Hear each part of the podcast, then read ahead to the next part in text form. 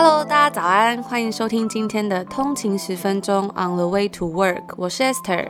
Yo，大家早安，我是 Tony。通勤十分钟是理想，通勤三十分钟是日常。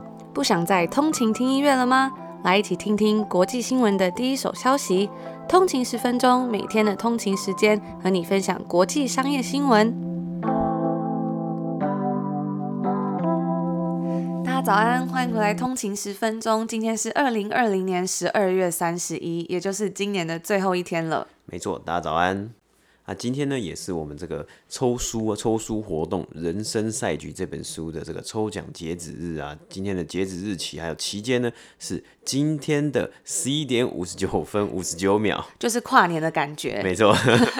那我们这次的抽书规则有一个还比较特别一点的，就是大家要分享说你在二零二一年想要完成的一个目标。我就看到很多通勤族就有分享说他们在明年想要达成的事情，我觉得真的都还蛮棒的，看起来就会觉得说哇，明年一定会是一个很棒的一年。那 Esther，你有在二零二一年有想要完成什么样的事情吗？嗯，我希望在明年呢，可以把这个通勤十分钟的节目做得更棒，就是可以给大家更好的内容，然后也希望说可以让更多人听到这一个节目，也希望可以就是坚持做这件事情下去啊。我觉得继续坚持做一件事情就是一个很大的目标了。那其实我我自己呢，我是看到之前有有听众跟我们分享嘛，像他在今年的时候呢，他就达到了一个惊人的记录，就是他读了五十二本书，也几乎就是一个礼拜读一本书的这个这个速度啦，是非常的厉害。那我也想要向他看齐，所以我觉得我在我二零二一年呢，希望完成的一件事情呢，我也希望我可以在二零二一年读五十二本书，然后都把这些书啊的心得分享给通勤族们。那大家如果有读到什么好书，也欢迎跟我们分享哦。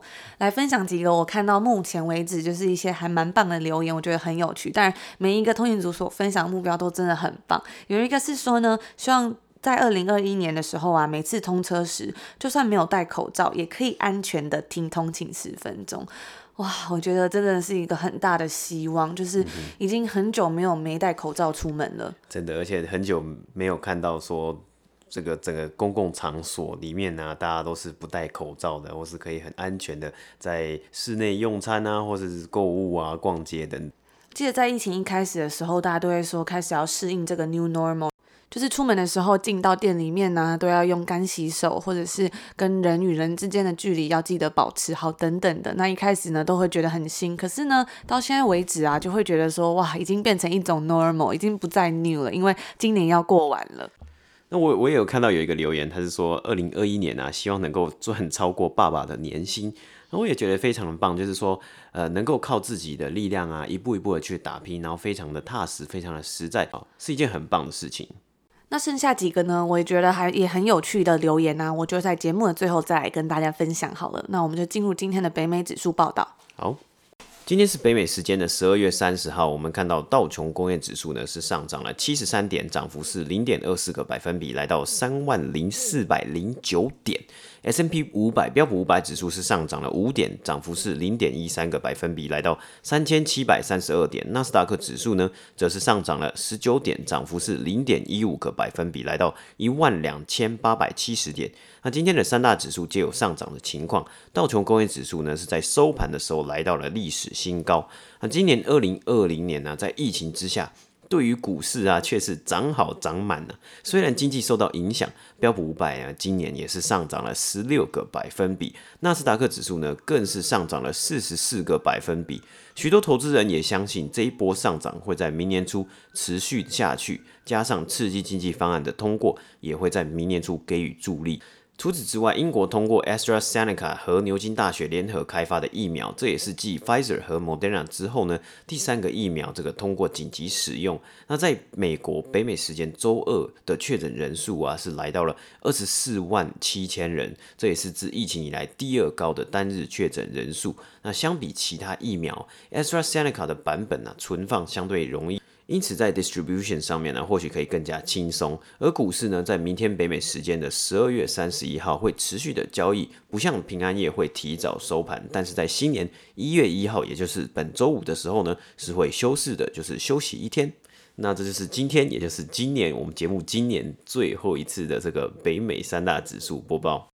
在前几天的时候，我们有跟大家分享过今年的年末科技业的一些整理。那今天呢，我们就要来谈谈一些 consumer goods 消费性产品或者是消费财在今年的表现。分享两家我们平常比较少注意到的公司，我觉得还蛮有趣的。首先呢是 Kirkland's，那听到这间公司啊，大家可能第一个会联想到的是 Costco。不过我们今天要谈的其实不是 Costco 的那一个 Kirklands Signature，他们只是名字很像。那今天要讲的呢，这是美国另一家成立于一九九六年，叫做 Kirkland's，它的 ticker 是 KIRK，它是专门卖一些居家饰品啊，像是镜子、蜡烛、画框、地毯等等的，还有一些家具类的。那 Kirkland's 呢，它在美国大概有四百家店，他们今年为止的股价上涨了将近一千五百 percent。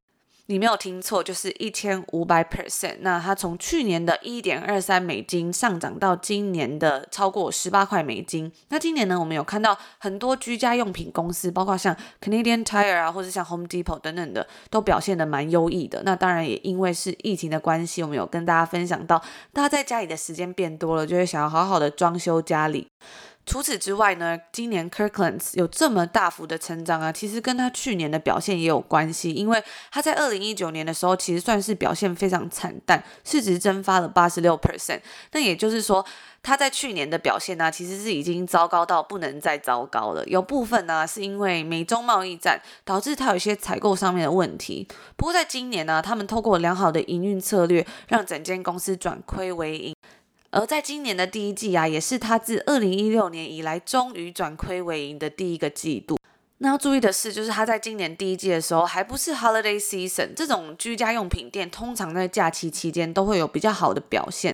那现在这家公司它的估值大约是来到两亿六千万美金。从它在二零一九年的表现如此惨淡，让大家都觉得它可能已经没有机会了，没有办法翻身了。到现在它转亏为盈，真的算是二零二零年可以给它一个表现优异的标章。那下一间我们要来看的公司呢，我觉得也非常有趣，它叫做 Grow Generation，它是成立于二零零八年，总部呢在美国的科罗拉多州。那这间公司呢，它是一家零售的水耕栽培，就是水培植。植物还有有机园艺中心的连锁企业，它在美国的九个州里面呢，拥有二十五个有机园艺中心。那在今年美国大选结束之后呢，我们有看到大麻公司的股价出现了强劲的上涨。不过，在纽约证交所或者是 Nasdaq 上面都没有看到 US base 的大麻公司，但在加拿大的股市上面其实是有比较多的啦。而在疫情期间呢，Grow Generation 算是北美增长速度最快的大麻概念股之一，它的 ticker 呢是 GRWG。那其实这间公司它不是直接生产大麻，而是大麻种植辅助设备的供应商，像是水培用品啊、土壤、营养素、植物生长灯、植物生长的帐篷等等的。该公司呢，在美国的十一个州开设有三十一家大麻店。在今年迄今为止，它的股价从四点二亿美金成长至超过三十九块美金，它的涨幅啊是超过八百三十 percent。所以今年 Grow Generation 呢，也算是真的表现十分优异。那其中的原因呢，有包括它今年惊人的收入增长。该公司公告在 Q 三，也就是第三季，截至九月三十日日子，收入同比增长了一百五十三个百分比，来到了五千五百万美金。而且呢，这是他连续十一个季度创纪录的收入。而他的 EBITDA 则是正的六百六十万。那除此之外呢，他的管理阶层呢，预计在二零二一年的收入。会在二点八到三亿美金之间，调整后的 EBITDA 呢，则是来到了三千四到三千六百万美金之间。那今年呢、我们除了刚刚上面讲的它的这个优异表现之外，Grow Generation 也开始了蛮多的并购案。在十月二十号的时候，该公司收购了密西根州的一个园艺购物中心 Big Green Tomato。而在十月的时候啊，该公司还收购了另一间在 Phoenix 的 Hydroponics Depot。而在十一月的时候啊，它则是收购了美国第三大的水培园艺购物连锁店的 GrowBiz。那这就是今天两家我们要来跟大家分享，我觉得还蛮有趣的公司，平常比较少听到，但是他们今年呢都有非常好的表现的一些 consumer goods 的公司。好，那今天的第二则新闻，我们来分享一下，今年二零二零年真的是一个非常不一样的一年呢，因为疫情。每个品牌以及公司啊，都在想着要怎么样将自己的商品以及形象推销出去。我们前几天有讨论到 Vimeo 这个公司嘛，那他 Vimeo 这个公司，他们就表示说，看到了很多品牌希望在今年建立起他们自己的网络形象。那也让 Vimeo 达成这个营收持续的成长，较去年同期嘛。而建立形象啊，或是这个潮热话题，到底要怎么做呢？也因此啊，今年我们是看到了很多很多的联名，真的是出都出不完呢、啊。回顾今年，我们来谈谈两个今年我觉得非常好玩的事件呢、啊。那第一个呢，当然是要谈到。今年的联名之王，联名王，美国嘻哈饶舌歌手 Travis Scott，他大概是近几年美国甚至是全世界 Gen Z Z 世代的崇尚偶像啊，这个影响力是非常非常的疯狂。除了音乐很吸引人之外啊，我认为他的现场演出啊，更让很多人是。会疯狂的追随他，那登台就是有这种偶像魅力存在，能够让底下的歌迷去追随，跟着他的口号，跟着他的这个带领之下去享受整个现场的演出。那我认为啊，这个很多现场演出啊，是很容易看得出来，这个歌手他有没有足够的群众魅力以及这个影响力，让台下的歌迷啊去追随，跟着他。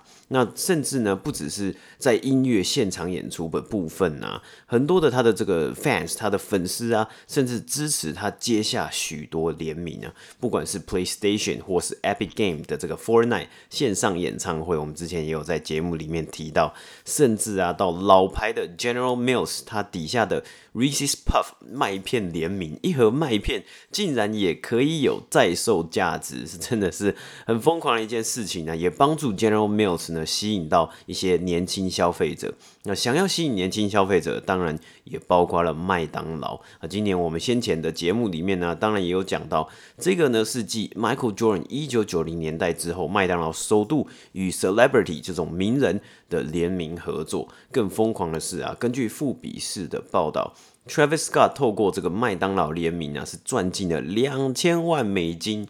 除了五百万是透过麦麦当劳联名餐之外，有一千五百万的这个收入啊，是透过与麦当劳联名联合推出的周边商品，就是有很多衣服、帽子，还有像是麦克鸡块的抱枕等等的。那 Travis Scott 做这种他的服饰啊，他的网络上贩贩售服饰的方法也是很特别。他是在网络上面发售一段时间，可能是两天、三天或是一个礼拜不等。那消费者下单之后呢，他才会做，所以他可以卖超多的。等于说，如果你想要买，也可以买超多。多但因为只发售一段时间呢，可想而知，也会有很多人去买一大堆的这个商品。然后等到他发售的网站关闭之后呢，你没有地方可以买原价的衣服跟商品之后，就出来转卖赚价差。而麦当劳的联名餐呢，更是卖到有许多分店原料短缺啊，甚至网络上有影片拍到有人趁大半夜的时候去餐厅偷走 Travis Scott 联名餐的促销海报。可想而知，那可能也有一点点在售价值嘛。那这篇富比士的这个报道其实讲的还蛮详细的。那他谈到 Travis Scott 入选 Thirty Under Thirty，那我也会将这个连接呢，这个文章的连接放在我们底下的 Show Note 啊，有兴趣的听通讯族呢，也可以去看一看。那根据这个美国麦当劳的 Marketing 行销 VP 表示啊，Travis Scott 就是一个文化指标 Cultural Icon。除了麦当劳之外，今年。Travis Scott 跟 Nike 的联名球鞋以及服饰啊，也是几乎都是卖爆的情况，真的是一鞋难求啊！在 StockX 的网站上啊，几乎都可以看到增值一百 percent 以上。而今年第二个事件呢，就是 Air Jordan 与 Dior 的联名啊。近年来，时尚品牌越来越想要走年轻化，希望能够吸引到这个年轻族群的消费者。那这一点呢、看似其实也算是非常的奏效。包括先前 Supreme 与 LV 的联名，那 Dior 呢也有跟知名设计是 COS 的联名啊。今年也算是有轮到了 Nike 跟 Dior 的合作了。Nike 今年来啊，真的联名的动作是非常非常的多啊，也一直想要找到首次与 Luxury Brand 联名的机会。迪奥也希望透过受到年轻世代非常欢迎的 Air Jordan 一代鞋款来打开他们的知名度，就是在年轻族群的这个吸引年轻族群啊。那该系列的联名呢，也包括了服饰和其他商品。联名的这个鞋啊，鞋款的零售价格为两千两百块美金啊。我们先前也有报道过，就是非常的限量啊。所以迪奥跟 Nike 除了保留部分鞋子给迪奥的客人之外呢，其余是举办线上抽签，你要抽中呢才有机会用原原价买这一双鞋子，在售价格啊，已经大概目前是在一万块美金左右啦。一双鞋要卖到三十万台币，真的是也是非常的疯狂了。那目前 Nike 跟 Dior 并没有透露会不会有第二次的联名。不过看来进到二零二一年呢，这些品牌应该还是会持续 推出这种各种联名，希望透过一些合作。可以吸引到更多的消费者，以及网络上还有新闻的目光等等。而除了联名的品牌之外啊，另一个进入二零二一年想要关注的事情呢，就是 Adidas 预计会卖出他们的这个旗下的品牌 Reebok。我们在先前的节目中也有提到，它目前呢是由嘻哈歌手 Master P 以及前 NBA 明星球员 Baron Davis，他们预计要联手组一个这个明星队，来与 Adidas 谈谈买下 Reebok 的可能性。那目前的金额啊，预估是在二十四亿美金左右。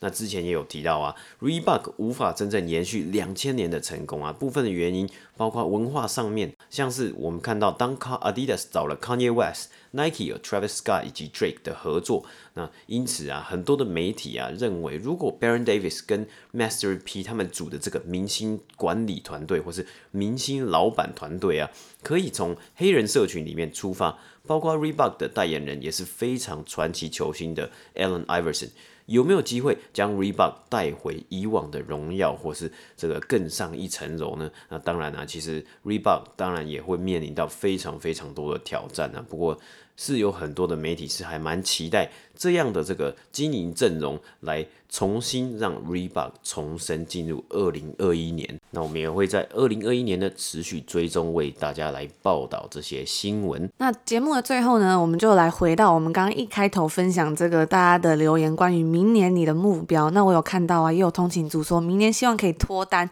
然后完成 IFBB 健美比赛。哇，听起来真的很棒，很期待。如果这位通勤族你有完成的话，也欢迎跟我们分享。